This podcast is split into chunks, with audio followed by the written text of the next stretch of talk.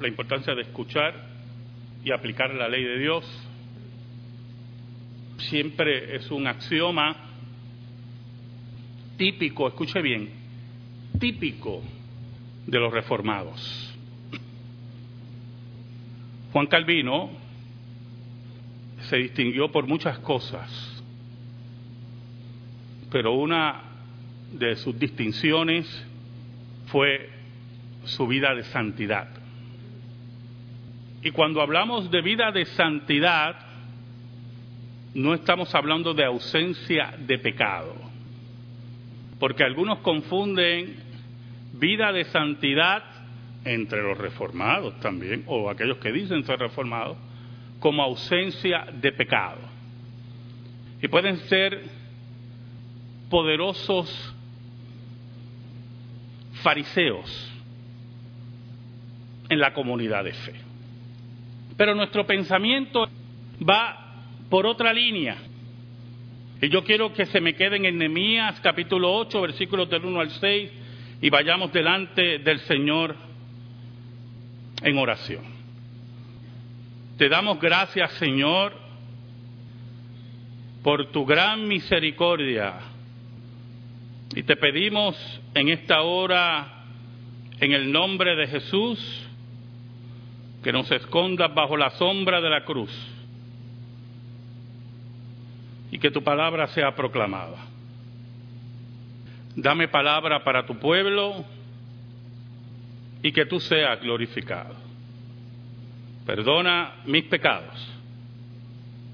Humillado estoy delante de ti por mis faltas y esperanzado solamente, solamente no en mis esfuerzos humanos raquíticos y enclenques, sino en tus méritos absolutos y poderosos. Por Cristo Jesús. Amén y amén. En una corta entrevista que le hicieron al cantautor guatemalteco Ricardo Arjona, lo considero un gran compositor, un buen intérprete y un profundo impío. Le hicieron una pregunta relacionada en algún secreto o algo en su vida y él dice que en una ocasión se prendó, si se puede decir así, de la novia de un amigo que consideraba hermosa, sumamente hermosa. Pero lo que añadió es lo que quiero en esta tarde entrelazar en este sermón para ustedes. Y él añade que él lamentaba no haber tenido un acercamiento con la joven en particular, y voy a parafrasear su contestación, por lo que se le había enseñado en su niñez del respeto, etcétera, etcétera. Y yo meditaba en su contestación y me reía cómo el hombre, el ser humano, no puede identificar que lo que lo frenaba a él, aparte de la educación que recibió en su hogar, que él identificaba como la educación en su hogar, o lo que le había enseñado, él no dijo hogar, pero sé que fue eso, es la ley de Dios escrita en su corazón que le decía en forma sigilosa al oído, está mal. Hoy, en la sociedad occidental, esa sociedad occidental que su base, su cosmovisión anterior al cristianismo estaba basada en el paganismo y en la secularización hasta que el cristianismo conquista la sociedad occidental, léase el imperio romano y crea unas nuevas bases basadas, valga la redundancia, en la ley de Dios y la construcción de esa sociedad sobre el carácter y la santidad de Dios. Hoy, personas que nos rodean, quieren aquí y en los Estados Unidos, quieren que volvamos a la Roma pagana, a la Roma secularizada. Yo decía en el programa de radio anoche, hablando de esos últimos dos asesinatos en nuestro país, uno en las fiestas de la calle San Sebastián y otro en una cancha de baloncesto en San Germán, cómo hay un desprecio que los seculares llaman a la vida y nosotros llamamos un desprecio a la imagen de Dios en el hombre. En el primer asesinato, los datos dicen que el mismo ocurrió porque hubo un tropezón. Usted sabe cuántas veces yo he tropezado con la gente en multitudes así, hermano. Y empieza una discusión y sin mediar un acuerdo o un perdón o una excusa, una de las personas utiliza un arma y atenta contra la imagen de Dios en el hombre, asesinando a ese hombre. No le importa la ley de Dios, no le importa lo que Dios diga, han perdido el temor de Dios y otros nos dicen que saquemos la ley de Dios de las escuelas, que saquemos la ley de Dios de nuestras casas, de nuestras familias, para convertir esto en una selva para convertir esto, hermanos, en la ley del revólver. Porque cuando usted entrevista a la gente en la calle, todo el mundo se quiere armar ahora. Y usted saldrá a botar la basura armado, porque no sabe que cuando deposita la basura, se vire el dron, le caiga la basura al vecino y el vecino lo quiera matar a usted por una lata de Coca-Cola. Y por lo tanto, para usted evitar morir por la Coca-Cola que es millonaria, usted primero le vacía el revólver a su vecino.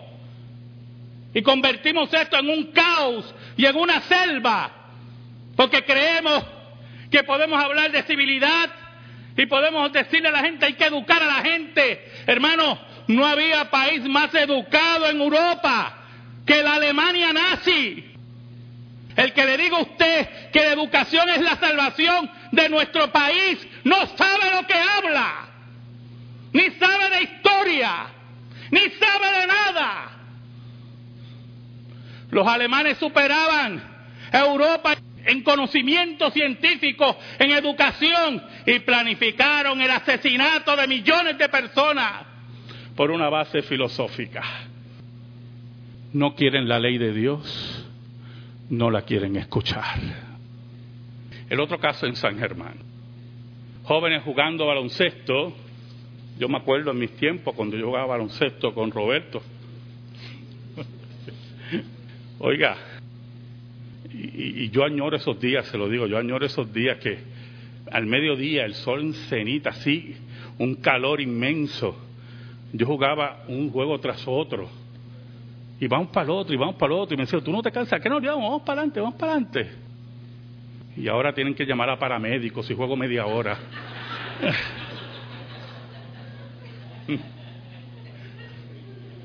Oiga, hermano, y allí en una cancha del pueblo de San Germán, un pueblo hermoso, donde se fundó la Universidad Interamericana, inicialmente una universidad presbiteriana.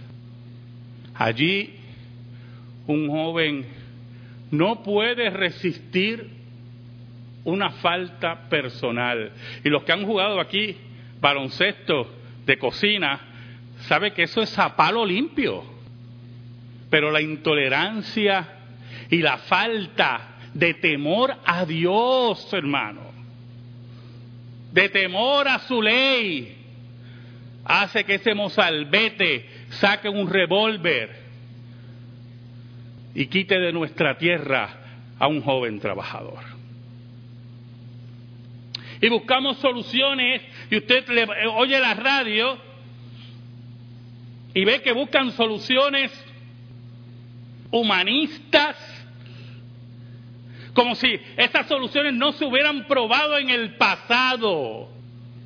Soluciones seculares, explicaciones sociológicas, psicológicas, cuando la explicación básica es que hemos perdido el temor a Dios, hemos perdido el temor a la ley de Dios y las consecuencias de nuestros actos.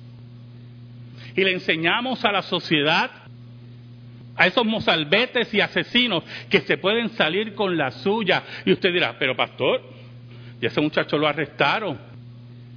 Si usted leyó la noticia y estuvo detrás del caso como estuve yo, tuvo que haber leído que ese muchacho se supone que no esté en la libre comunidad. Pero somos lapsos con las leyes y un tribunal en forma irresponsable suelta a ese muchacho por ley de armas. Mire qué cosa. Y nuevamente empuña un arma para quitar la vida de otro ser humano. No respetamos, hermano. Leí otra noticia esta mañana, pero no la va a incorporar porque tampoco quiero hacer un catálogo aquí. Yo quiero que entendamos que la base de la sociedad occidental era la cosmovisión cristiana. Y cuando esa cosmovisión entró en Roma, que era el imperio, poco a poco, hermanos, fue terminando con prácticas antibíblicas dentro del imperio romano. El infanticidio, que era muy común en el imperio romano. Usted ha leído cuentos, cuentos muy famosos, donde abandonan al niño en el bosque y lo cría yo no sé quién. Después se convierte en un príncipe maravilloso, yo no sé, cosas así. Y abandonan aquella y era Blancanieves y y, el cazador la llevó, pero la vio tan bella, todo eso. Y, miramos y vemos la, la, moraleja y cómo esas personas después, ¿verdad? Y son cuentos infantiles, pero esos cuentos tienen una base histórica. Cuando habla ahí de abandono a los bosques, es que era una práctica de los padres de abandonar a los niños cuando no los querían en los bosques. Y decían, ah, mira, se me perdió el nene, era que lo había abandonado. Y los animales lo devoraban y no quedaban rastros de los niños. Y era una práctica continua y que en el Imperio Romano estaba presente. Era parte ya prácticamente de la cultura. El cristianismo acabó con eso. Porque la cosmovisión cristiana, basada en la escritura, prohibía el asesinato y atentar contra la imagen de Dios en el hombre la práctica lapsa del homosexualismo, la práctica degenerada de muchos emperadores, y digo muchos porque no todos eran así, eso hay que aclarar también, la acabó el cristianismo. No solamente por la conversión de muchas de esas personas, y eso tiene que estar claro, porque nos quedamos en esa área de la conversión. No solamente fue eso, es que el cristianismo logró cambiar la base, la cosmovisión, la base de la sociedad romana. Y al cambiar la base de la sociedad romana, impactó todos los pueblos que el imperio romano dominaba. Y posteriormente impactó a lo que fue después del imperio romano. No solamente el imperio romano occidental, sino también el oriental. Y a base de esos preceptos cristianos, de esa cosmovisión, se construyó una sociedad, hermano, que respetaba la vida, que respetaba el matrimonio, que respetaba la ley de Dios. Cuando usted lee aquí, oiga, en Nehemías, que se abre el libro de la ley, Esdras abre el libro de la ley para que el pueblo lo escuche. Recuerde que el pueblo está viniendo del exilio y se ha olvidado de la ley de Dios. Y la ley de Dios empieza a ser nuevamente dictada. Y la gente empieza a escuchar la ley de Dios. Pero hoy no quieren escuchar la ley de Dios. Nos quieren decir que eso es religión, que es imponer una religión. Es la hora de imponer el cristianismo. Porque no vamos a permitir que a nuestros hijos y a nuestra familia se nos enseñe otra cosa que no sea la ley de Dios. Mire cómo dice el versículo 1. Y se juntó todo el pueblo como un solo hombre en la plaza que está delante de la puerta de las aguas. Y dijeron a Esdras, el escriba, que trajese el libro de la ley de Moisés, el cual Jehová había dado a Israel. Y hay un problema terrible aquí para los enemigos de la ley de Dios. Porque todo aquel que contradice la ley de Dios, contradice a Dios. Y le está diciendo a Dios que está equivocado y le está diciendo a Dios que yo hago lo que me da la gana con mi vida. Yo quiero decirle, y es mejor que usted entienda, que viene un día que usted dará cuenta a Dios por su ley. No es tampoco para llegar a acuerdos, ¿o yo? Las sociedades europeas, que poco a poco han quitado la base de la cosmovisión bíblica y reformada y protestante en sus pueblos, han llegado a acuerdos con la iglesia, con la iglesia apóstata. Y los cristianos verdaderos han tenido que recurrir a educar a sus hijos, a enseñarles la ley de Dios en sus hogares, a esperar en Dios y saber que están en un mundo que es enemigo de Dios. Y yo quiero que usted sepa, y esto sí que es importante, hermano, que no se equivoque conmigo, conmigo, con su pastor. ¿Oyó? El cristianismo existió en una sociedad sin Dios y sin cosmovisión bíblica. Y predicaron el Evangelio y estuvieron allí. Mis advertencias aquí no es por salvar a Puerto Rico. Si Puerto Rico no quiere obedecer a Dios y Estados Unidos, allá ellos. Mis advertencias son aquí es que yo no voy a vender mi fe ni por Puerto Rico, ni por los Estados Unidos, ni por el Partido Popular, ni por el PNP, por nadie yo voy a vender mi fe. Aunque se cambien las bases de la sociedad occidental, yo? Y eso tiene que estar claro. Porque cuando Pablo predicaba no estaba por salvar a Roma, sino buscando a los elegidos de Dios. Y en los grandes beneficios de la predicación del Evangelio, Dios cambió la sociedad. Pero cuando la sociedad se resiste, hermano, nosotros no estamos aquí para hacer acuerdos, estamos aquí para levantar la bandera de Cristo, porque nosotros somos la sal y la luz de la tierra. Y eso es lo que dice la Escritura. Así que yo no vengo aquí con falsos nacionalismos ni con nada de eso. Yo vengo aquí por la iglesia de Cristo. Y eso tiene que estar claro. Por eso nosotros podemos denunciar lo que haga cualquier gobierno empezando por el presidente Obama, pero tampoco eso me hace temblar. Si hay uno más poderoso que el presidente Obama y los Estados Unidos, ese es el que nosotros servimos. Y eso tiene que estar claro. Y si usted no tiene eso claro, tiene dos señores. Y la Biblia dice que amará uno y odiará al otro. versículo 2, mire cómo dice. Y el sacerdote Esdras trajo la ley delante de la congregación, así de hombres como de mujeres, y de todos los que podían entender el primer día del mes séptimo. y leyó en el libro delante de la plaza, que está delante de la puerta de las aguas, desde el alba hasta el mediodía. Esta parte de los versículos, desde el alba hasta el mediodía, hermano, me llamó mucho la atención. Yo sé que es otra época, no todo el mundo tiene una Biblia en la mano, ¿verdad? Yo, yo entiendo eso. Pero algunas veces, yo lo voy a ser muy sincero, cuando yo estoy preparando el programa, en la liturgia, algunas veces las lecturas son más largas. Y digo, ay, yo no puedo poner esa lectura tan larga porque empiezan a mirarme cruzado. Hay que reducir esta lectura, vamos. Y la leo a ver dónde puedo cortar. Pero aquí el pueblo atento a la palabra. Yo, no, le he usted la culpa, yo, yo asumo la responsabilidad. Yo, el pastor, asume la responsabilidad. Yo soy el que corto la lectura. Estoy concluyendo por ustedes.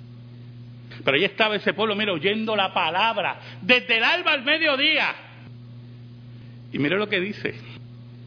En presencia de hombres y mujeres y de todos los que podían entender, y los oídos de todo el pueblo estaban atentos al libro de la ley, bebiendo de la palabra de Dios, oyendo esa palabra que le daba vida.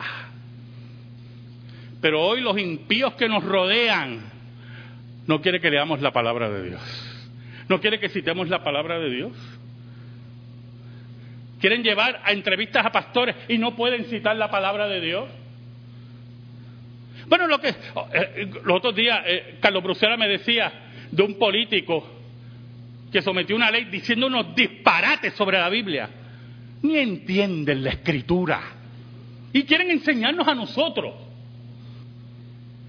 El versículo 4 dice que Edra estaba en un púlpito de madera, no como este, de madera, como va a ver en nuestra iglesia. No sé por qué usted se ríe. Oiga, y el versículo 5 dice, abrió pues Edras el libro a ojos de todo el pueblo, porque estaba más alto que todo el pueblo, y cuando lo abrió todo el pueblo estuvo atento a la palabra de Dios. ¿Sabe cuál es el mal, el profundo mal, hermano, de la literatura cristiana en español? Yo lo he dicho aquí anteriormente, que lo que publican es basura.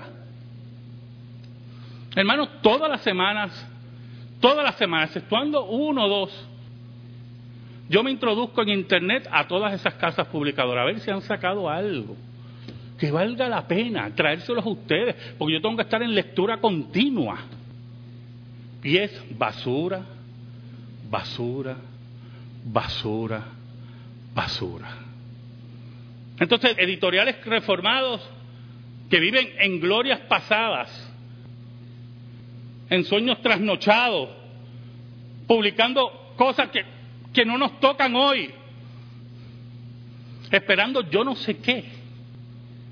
Y es un esfuerzo continuo de búsqueda continua. Entonces tengo que ir a las librerías seculares a ver qué puedo leer, profundizar, para ponerlo en la óptica cristiana, para educar a mi congregación, para entrar en diálogo con mi congregación, para entrar en discusión con ustedes, porque muchas veces después que predico usted va a decir, pastor, y esto y esto, porque eso es lo que tiene que hacer un ministro. Hace poco fui con mi esposa a una librería en Puerto Rico sumamente secular, pero tenían un libro interesantísimo de un escritor, si no me equivoco, descendiente de judíos, que bregaba sobre la culpa en Alemania y en Japón por la Segunda Guerra Mundial. Muy interesante, yo estoy leyéndolo. Muy interesante, hermano. Y estoy preparando un sermón sobre eso. Pero vemos el vacío profundo, porque el interés de los editoriales es, mire, el lucro inmediato.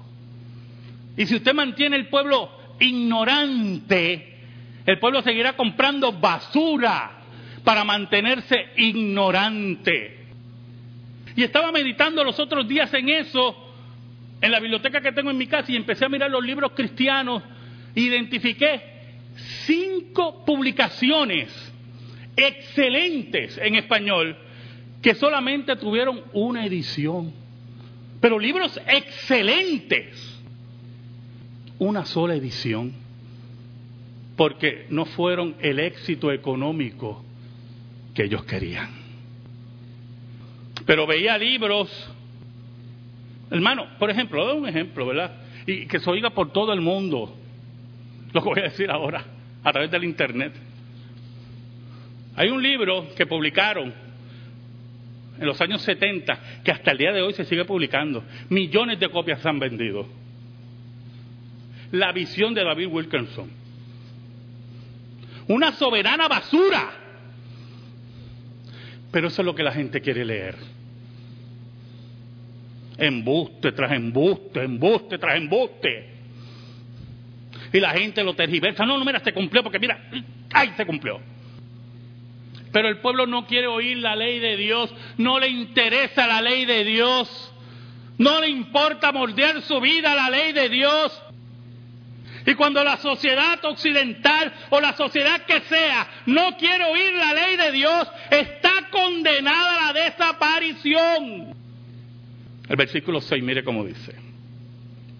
Bendijo entonces Edras a Jehová, Dios grande. Y todo el pueblo respondió, amén, amén, alzando sus manos. Y se humillaron y adoraron a Jehová, inclinados a tierra la palabra de Dios, la ley de Dios, los movía en sus corazones, no solamente alabar al Dios grande, como dice el profeta, sino humillarse delante de ese Dios, sabiendo que no eran dignos ni oír la voz de Dios. Pero hoy retan la ley de Dios, asesinan a mansalva, no importa nada, como si no hubieran consecuencias y vemos que nuestra sociedad, el entorno que nos rodea, cada día se va deteriorando y las soluciones que nos muestran son refritos humanistas que no resuelven nada. Yo te digo a ti, a ti creyente que estás ahí, yo te voy a decir las siguientes cosas. Número uno, lee y vive la ley de Dios. Vuelvo a decirte, leer y vivir la ley de Dios y vivir en santidad, nada tiene que ver con ausencia de pecado. Tú seguirás siendo un pecador. Tú estarás ausente de pecado cuando mueras o cuando el Señor venga. Lo que dice el autor de Hebreos, la ciudad celestial de los espíritus ya hechos perfectos, dice el autor de Hebreos. Número dos, enséñale a tus hijos la ley de Dios. El temor a Dios, a la ley de Dios. Esa es tu responsabilidad. Que cuando lleguen a la edad adulta, tú estés con la satisfacción, no importa el camino que ellos hayan querido tomar, que tú le enseñaste la ley de Dios y confías en las promesas y en el pacto de Dios. Tercero, hermano, tercero. Tan importante esto. Y esto se lo digo a los matrimonios. Vive la ley de Dios con tu compañera o tu compañero. Vivan la alegría de ser creyentes, de ser cristianos, hermano. Hermanos, mis padres dejaron de asistir a la congregación, dejaron de asistir a la iglesia. Me llevaban así, como le he dicho muchas veces, así esporádicamente a la congregación. Pero sus padres, principalmente los padres de mi padre, fueron personas tan profundamente creyentes que le dieron una base bien fuerte al hogar donde yo crecí.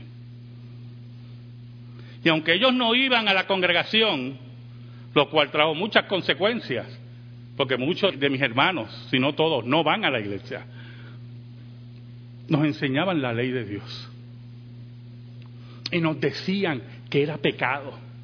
Nos decían eso va contrario a lo que Dios dice. ¿Se acuerdan la frase? Ustedes haber oído esa frase. No hagas eso que Dios llora. ¿Ustedes se acuerdan de esa frase? Bien puertorriqueña. Dios no llora, Dios se ríe, pero aparte de eso, ¿verdad? Pero era una forma de decirle a los niños, ¿verdad? Transmitirle, estás quebrantando la ley de Dios. Estás atacando a Dios. Vivan cada matrimonio firme en la ley de Dios. Lean la palabra junto, estudien la palabra. Vívanla y transmítanle a sus hijos, porque vienen días muy difíciles, muy difíciles, hermanos. Sus hijos cuestionarán las bases de lo que creemos. Usted no va a poder controlar a sus hijos todo el tiempo. Eso se cree usted. Ese cuento se lo cree usted. Pero eso no va a ocurrir. Y cuando llegue ese día, espero que usted haga como Israel. Dios grande, yo amé, amé profundamente tu ley y la enseñé a todos los que me rodearon. Amén. Gracias te damos, Señor. Gracias te damos por tu palabra. Única regla de fe y conducta. Y te pido, Señor, en el nombre de Cristo, que esa palabra se atesore en nuestra vida. Por Cristo Jesús. Amén. Amén. Estamos en silencio, hermanos, en esta hora.